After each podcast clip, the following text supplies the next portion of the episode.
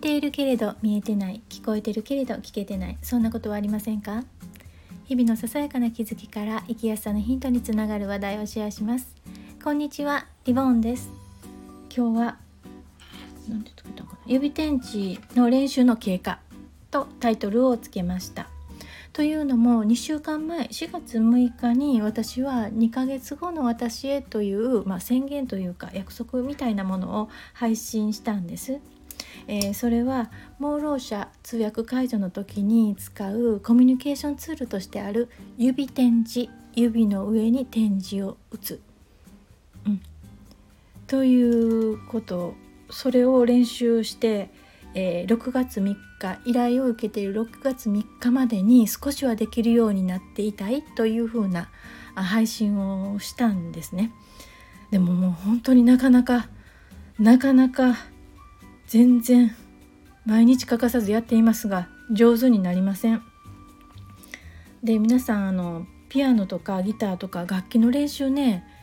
ここでやられて、まあ、ライブで配信されている方とかありますよね。でもあのその成果っていうのがねあの、まあ、皆さんに ご披露できるんですがこの指点字だけは披露できないしできてるのかできてないのか もうで私あの脳と指先がもう関連なんていうのかつながってないんかしら私って思うぐらいできないんですね。でさっきあの脳と指ってね検索してみたらあの手指を動かす脳は何て言うのかな外部の第二の脳違うわ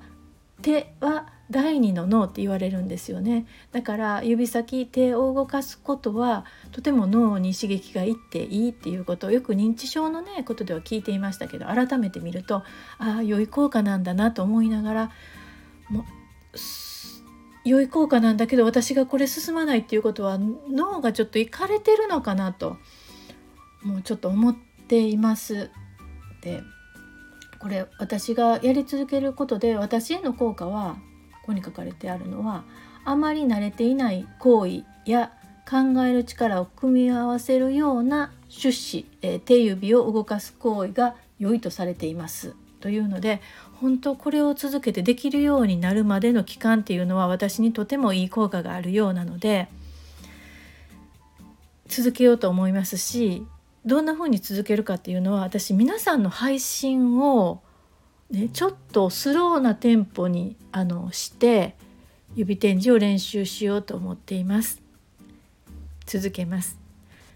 誰が興味あんねんという内容を最後まで聞いていただいてありがとうございました。ではまた